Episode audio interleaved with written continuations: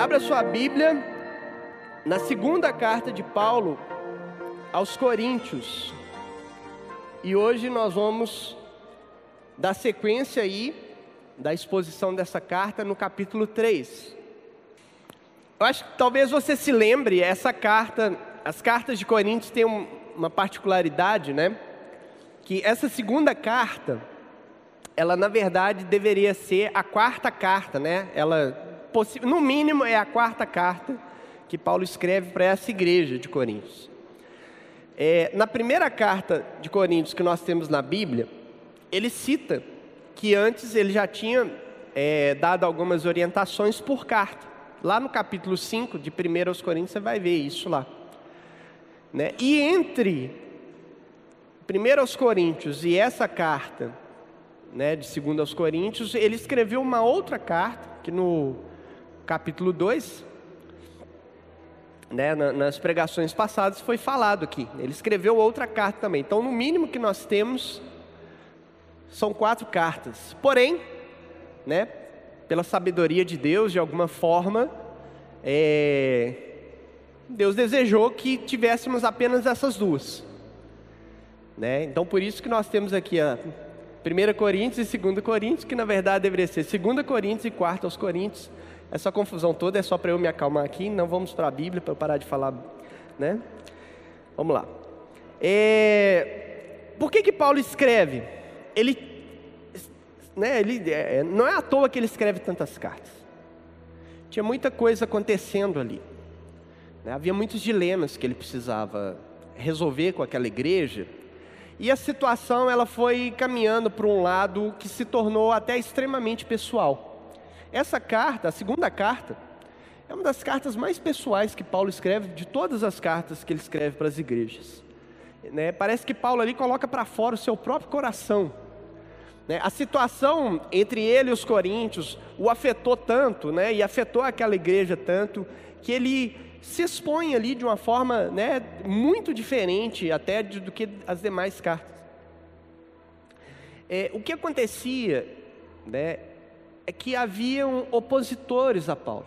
Tinha gente lá que parece que não ia muito com a cara do apóstolo, cismou com ele, ou por interesses, né, possíveis interesses ali escusos até, muitas vezes, pela, pela forma como Paulo né, confronta eles aqui, parece que eles eram mal intencionados até. É, e esses opositores estavam tentando minar descredibilizar o apóstolo, deslegitimizar o apóstolo como pregador do Evangelho. Né? No final do capítulo 2, Paulo usa uma expressão forte né, para confrontar seus opositores. Ele fala que ele, Paulo, não negociava a palavra de Deus, como alguns só que a palavra negociar ali tem um peso bem grande, porque é uma expressão usada para um tipo de mercador da antiguidade, é chamado de mascate, né? Que era um, um desses negociantes, às vezes, é, podia ser até dono de taberna, mas às vezes também eram negociantes que iam de cidade em cidade vender os seus produtos. Só que o que, que eles faziam? Eles eram desonestos. E, por exemplo, ele vendia vinho e a, só que o seu vinho era de uma qualidade ruim, ele era diluído com água. Eles colocavam excesso de água na bebida e saíam vendendo para as pessoas. E quem comprava era prejudicado, prejudicado e ele, né, esse vendedor desonesto, maximizava seus lucros dessa forma. Essa é a expressão que ele usa. Não adulteramos a palavra de Deus como alguns. Possivelmente seus opositores chegavam é, ou com lisonjas, né, com seus ouvintes ali, com elogios, para tentar ganhar credibilidade, ganhar alguma coisa, né? Apresentava algumas cartas assim, especialmente o pessoal que vinha de Jerusalém e que se passava por cristão, levava alguma carta ali da, da própria sinagoga de Jerusalém, para mostrar, não, aqui Paulo não é um pregador autêntico. Ele traiu o judaísmo, por exemplo. Ele falava, né, possivelmente falava assim. Nós temos autenticidade, nós temos autorização do próprio Sinédrio para falar a verdadeira palavra de Deus. E Paulo tem autorização de quem? Isso para trazer confusão, para trazer é, situações de divergência ali entre os membros da igreja e para enganar as pessoas, né, a respeito de um falso judaísmo que adulterou, perverteu a verdadeira vontade de Deus e que isso é esclarecido e trazido pelo Evangelho que o cristianismo primitivo pregava. Então, esse, esse cenário né, cria uma circunstância em qual Paulo é duro e fala: Olha, eu não adultero igual esses caras. E aí, prevendo o que poderia acontecer, né, quando a carta fosse lida, seus opositores possivelmente poderiam se levantar e falar: Ah, lá, está falando que ele não adultera igual a gente. O que ele está fazendo aí é se recomendar. Ele está recomendando a si mesmo, isso aí não existe. E aí, Paulo, prevendo isso, então começa com essas perguntas retóricas aí, no capítulo 3. Será que com isso estamos começando a nos recomendar a nós mesmos novamente? Será que precisamos, como alguns, de cartas de recomendação para vocês ou para parte de vocês? Ou da parte de vocês? O que era essa carta de recomendação na antiguidade? É, uma carta de recomendação é semelhante ao que nós temos hoje como procuração, né? que é um, é um documento importante mesmo. Né? É, tinha esse peso. Né? E, e, e mas de uma maneira simplificada também, nas nossas vidas aqui, seria mais ou menos o seguinte: imagina que você agora vai por alguma situação de emprego, alguma coisa parecida, você se muda para Recife. E aí você vai para a ponte de Recife, né? Então o Pipe vai lá, manda um WhatsApp lá para o Guilherme Franco, passa seu nome, fala que você é daqui, que você é um cristão, autêntico e que é para o pessoal de Recife cuidar de você lá. Seria dessa forma. Isso é uma carta de recomendação. Né? Então, é, é claro que o Paulo, ao fazer essas perguntas, ele está ironizando a possível oposição. Né? E por isso ele responde: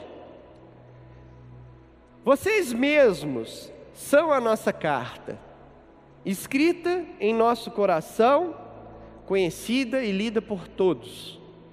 Vocês demonstram que são uma carta de Cristo, resultado do nosso ministério, escrita não com tinta, mas com o Espírito do Deus vivo, não em tábuas de pedra, mas em tábuas de carne, isto é, nos corações humanos.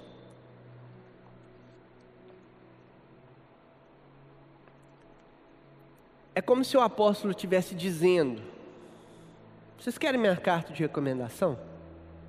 Ora, são vocês mesmos. Vocês querem minha, minha credencial? Né? Vocês são o próprio resultado do meu ministério. Vocês, ao conhecerem a Jesus através da minha vida, legitimam o meu o meu ministério. Vocês mesmos são a minha, minha credencial. Só foi possível vocês conhecerem o Evangelho pelo que Deus fez através da minha vida no meio de vocês. Isso é conhecido e lido por todos. Todo mundo sabe quem plantou a igreja de Corinto.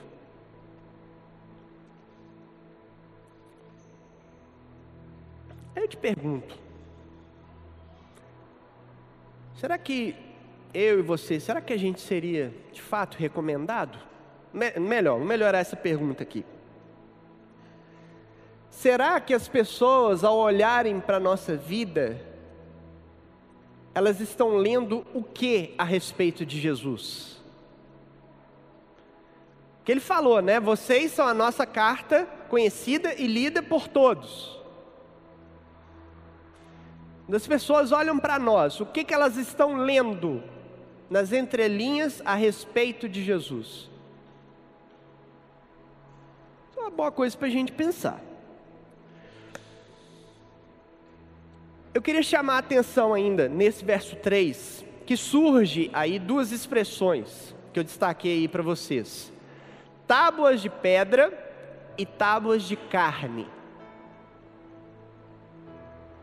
São, são expressões importantes que a gente vai usá-las, elas nos ajudam a entender daqui a pouquinho o versículo 6, que é um dos versículos mais mal interpretados das Escrituras, mais mal utilizados atualmente. Né, então ele usa, e essa, claro, essas expressões aí, tábuas de pedra e tábuas de carne, são um contraste. Ele fez um contraste aqui, e depois ele vai fazer mais contrastes. Ao todo, até o trecho que vamos ler, que é no verso 11, são cerca de seis contrastes. Mas antes de entrar nos, no, nos seguintes, ele faz um parênteses, um pequeno parênteses aí, nos versos 4 e 5, dizendo assim: Estamos certos disso, ou seja, que vocês são a nossa carta de recomendação, o resultado do nosso ministério, por causa da grande confiança que temos em Deus, por meio de Cristo. Não que consideremos, nos consideremos capazes de fazer qualquer coisa por conta, conta própria. A nossa capacitação vem de Deus. Nesse parênteses, temos é, que tem tudo a ver com o que ele vai falar a seguir, mas temos duas ideias aí que são muito importantes ou essenciais na nossa relação correta com Deus confiança em Deus e capacitação que vem de Deus. Observe, Paulo, ele não confiava em si mesmo. Ele pode falar dessa forma, de uma forma até ousada com os coríntios, né, a respeito deles serem o resultado do seu ministério, por quê? Não é porque ele confiava em si, nos seus méritos, nos seus esforços, ele confiava em Deus. Ele confiava que tudo que ele fez ali, o resultado daquilo, foi providenciado pelo próprio Deus na vida dele. Toda a capacitação que Paulo tinha não era de si mesmo, mas dada por Deus. Isso na nossa vida tem que ser algo central no nosso relacionamento com Deus. Não devemos nos relacionar com Deus confiando nos nossos esforços nos nossos méritos, nos nossos poderes, nas coisas que a gente acha que tem e que produz de si mesmo. É aquela coisa, isso aí é o que diferencia exatamente uma pessoa meramente religiosa de um cristão. O religioso ele vai confiar nos seus poderes, nas suas, é, nos seus exercícios espirituais, por exemplo. Enquanto o cristão ele confia somente em Deus e tudo que ele faz é baseado nessa confiança e na certeza de que Deus é quem o capacita de fazer todas as coisas. Isso é essencial. Porque senão você chega diante de Deus e fala assim, com aquele risinho, né, de canto. Eu mereço. Eu fiz por onde?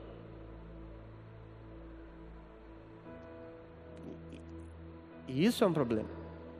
Isso é um problema na relação com Deus. E por isso que ele entra agora em outros contrastes, para isso também ficar mais esclarecido. Né? O verso 6 é um, assim, é um verso emblemático. Olha só. Ele nos capacitou para sermos ministros de uma nova aliança não da letra, mas do espírito. Pois a letra mata, mas o espírito vivifica. A letra mata e o espírito vivifica. O que, que será esse a letra mata? É um versículo usado, né? Então, para ficar claro, eu vou primeiro falar de dois extremos que não é, que não é o real significado, para depois trazer o, o significado correto. O primeiro extremo é o comum, que a maioria das pessoas usa esse versículo dessa forma. Ó, não estuda a Bíblia não, a fundo, assim, teologia demais. Isso é letra. Fica aí, ó, só teorizando, só debatendo doutrina. Isso é letra. E a letra mata. Você tem que ler a Bíblia, mas tem que ter o espírito ali, o espiritual. Que é o espírito que traz vida. Você ficar só na letra, ih, vai morrer. Tem até uns uns memes aí que eu acho engraçado, né? Que o daquele cara lá do chapéu, sabe? Falando assim, ó, para com esse negócio de ler a Bíblia. para com esse negócio de estudar a Bíblia. Você vai ficar doido. Você vai esquecer de Jesus. Esse é um extremo. Só que a palavra letra aqui, ela é sinônimo para lei mosaica. Lembra da expressão, das duas expressões que eu falei do verso 3? Tábuas de pedra e tábuas de carne. A tábua de carne, o Paulo explicou lá, que são corações humanos. Mas o tábuas de pedra, o que foi escrito em tábuas de pedra? Os dez mandamentos. Lembra lá do Monte Sinai? Os dez mandamentos dados em tábuas de pedra. A letra a letra mata, a lei mata.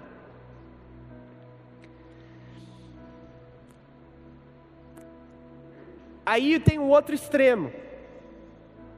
A pessoa então entende isso, que a lei, os dez mandamentos, né, a letra mata. Então ele fala assim: então agora eu posso viver livre da lei.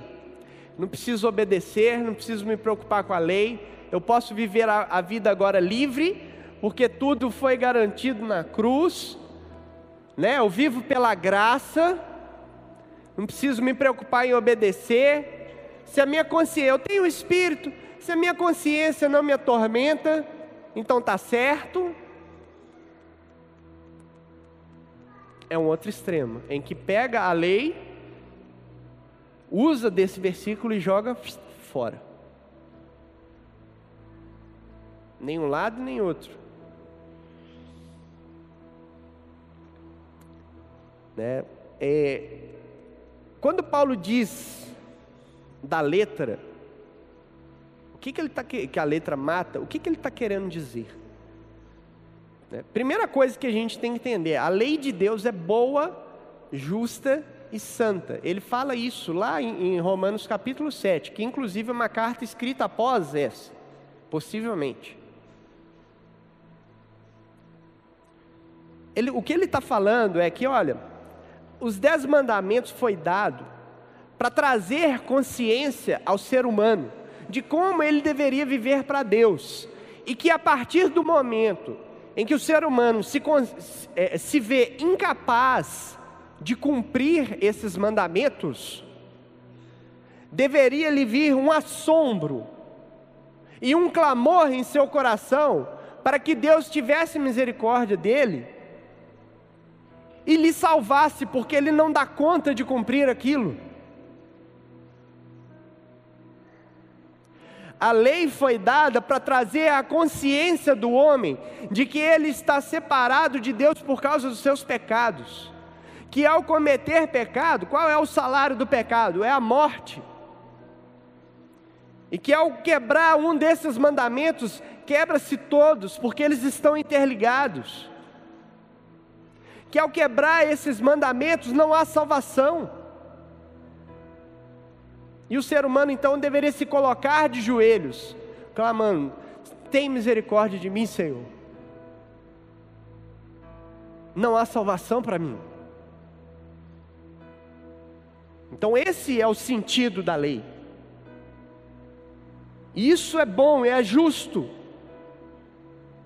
Porque, da mesma forma que o ser humano é colocado de joelhos por causa do peso da lei, a graça do Senhor vem revelada na cruz do Calvário, e o Espírito Santo abraça esse ser humano caído e o coloca de pé. Vivo.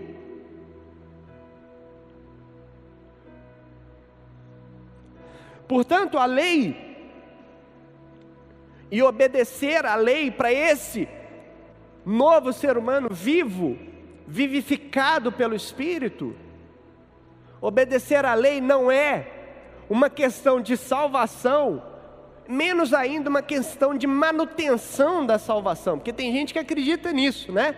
Você é salvo pela graça, mas a partir de agora você vai sozinho. Você tem que cuidar da sua salvação, senão você perde ela. Não, não é manutenção da salvação, mas é manifestação na sua vida do caráter de Deus. É mostrar na sua vida, ao guardar os mandamentos, buscar guardar os mandamentos, é buscar, é mostrar com a sua vida quem Deus é, manifestar o caráter de Deus na sua vida. Como é que isso se dá na nossa vida? nós cristãos que cremos nisso, gente, é tentativa e erro. Não tem outro jeito, é tentativa e erro. É buscar obedecer ali e falhar, e na falha, levantar com a mesma vontade de buscar de novo, mas clamando por misericórdia, clamando ao Espírito: Deus me transforma, venha dentro de mim, eu não consegui ainda vencer isso e permanecer, perseverar nessa batalha. Tem gente que encara a coisa assim: ah, mas se eu nunca vou vencer, para que, que eu vou tentar? Ou então desdenha: ah, não, eu sou pecador mesmo, né? Sou falho mesmo, né? Não, não é esse o pensamento. O pensamento é: eu falhei aqui, Senhor, tem misericórdia de mim, me capacita. E aí eu gosto de uma ilustração que é igual domar um cavalo selvagem. Você monta no cavalo, o cavalo te dá um, um coice, te joga para o alto, você cai. Puf. E aí você levanta, sacode a poeira, né? Dá a volta por cima e monta no cavalo de novo. Firme, com a mesma gana, perseverando.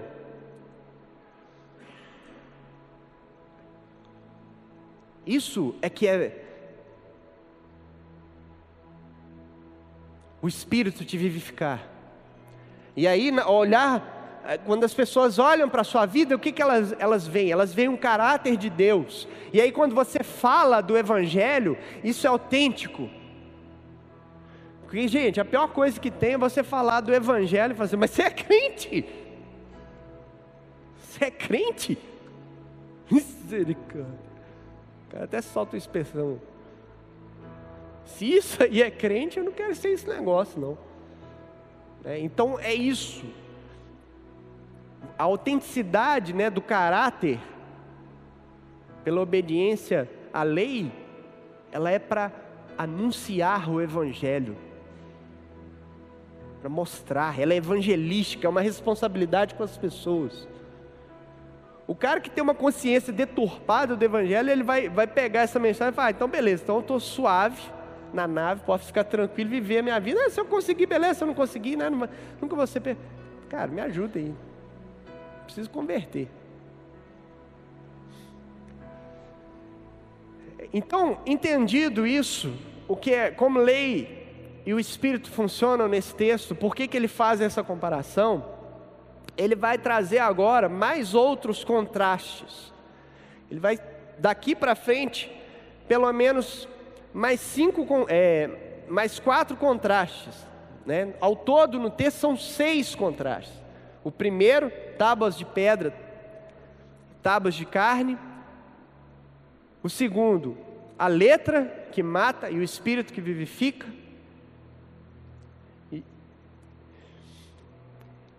E o sequente é esse aí, versos 7 e 8. O ministério que trouxe a morte foi gravado com letras em pedras. Mas esse ministério veio com tal glória que os israelitas não podiam fixar os olhos na face de Moisés por causa do resplendor do seu rosto, ainda que desvanecente.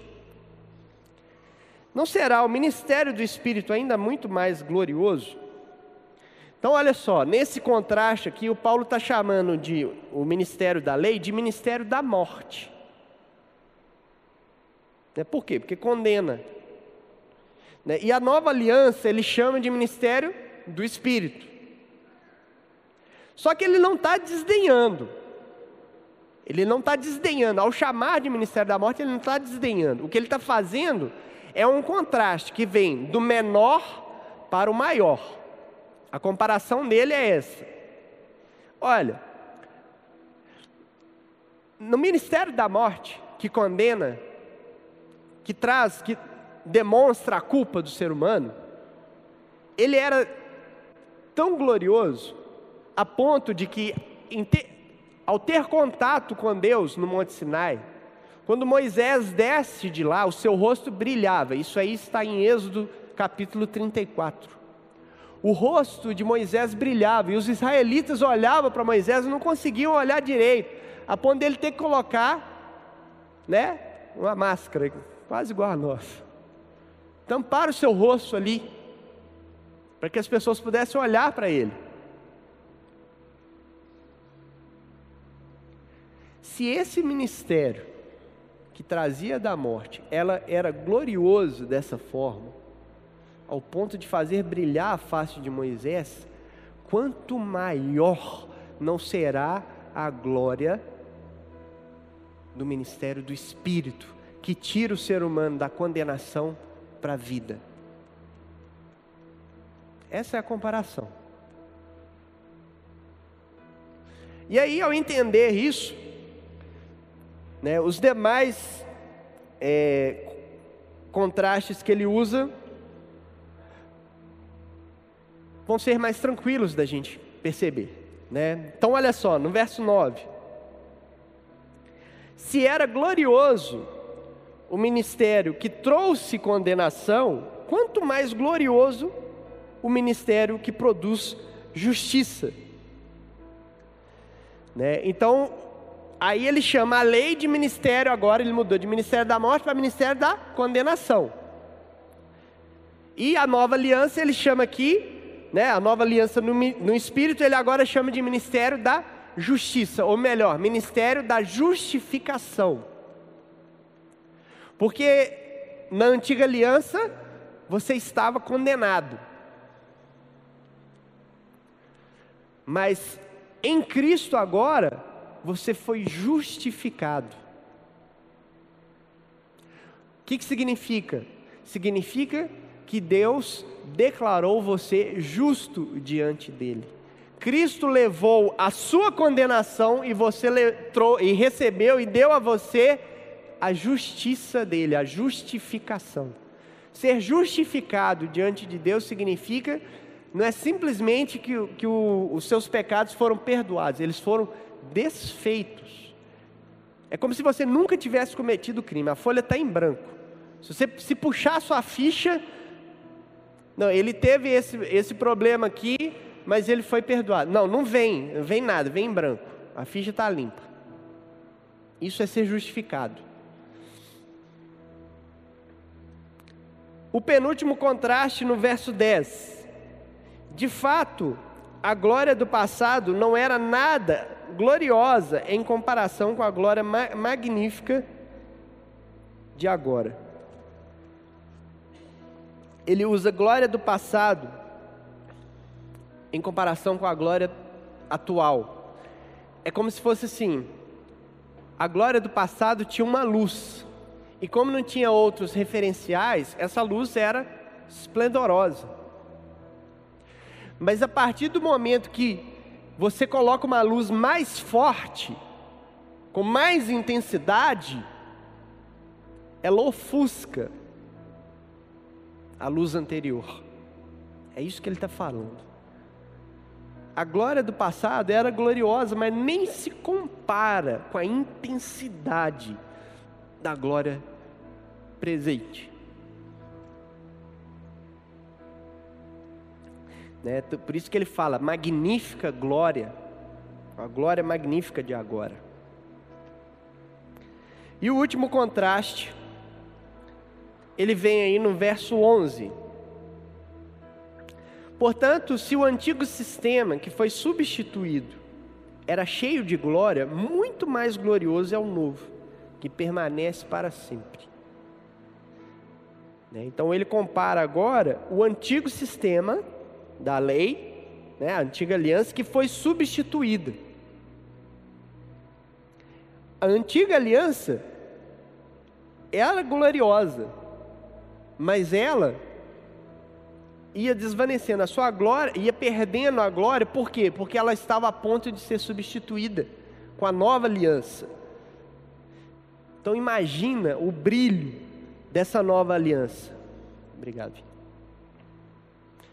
Hum, imagina o brilho dessa nova glória, que não mais desvanece, mas é eterna, é perpétua, é perene, permanece para sempre.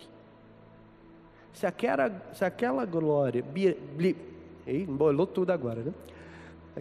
Se aquela glória brilhava, imagine a glória de hoje que permanecerá para sempre.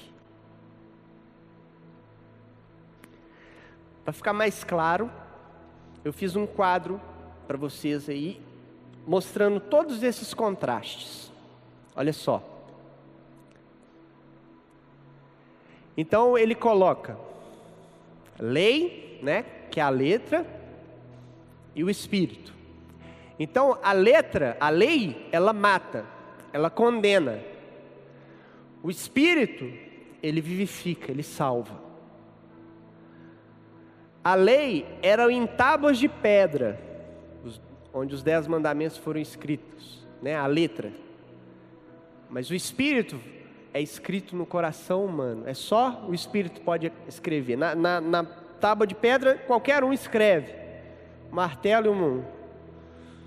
Esqueci o nome do negócio lá. Né? Mas no coração é só o Espírito que escreve. Na lei, era o ministério da morte. A letra era o ministério da morte. Mas o Espírito é o ministério da vida, né? do Espírito. A letra era o ministério da condenação, o Espírito, o ministério da justificação. A lei, isto é, a letra, ela era a glória do passado cujo brilho estava se esvaindo, estava passando. O Espírito é a magnífica glória do presente. A lei era o antigo sistema que foi substituído. O Espírito é o novo sistema permanece para sempre.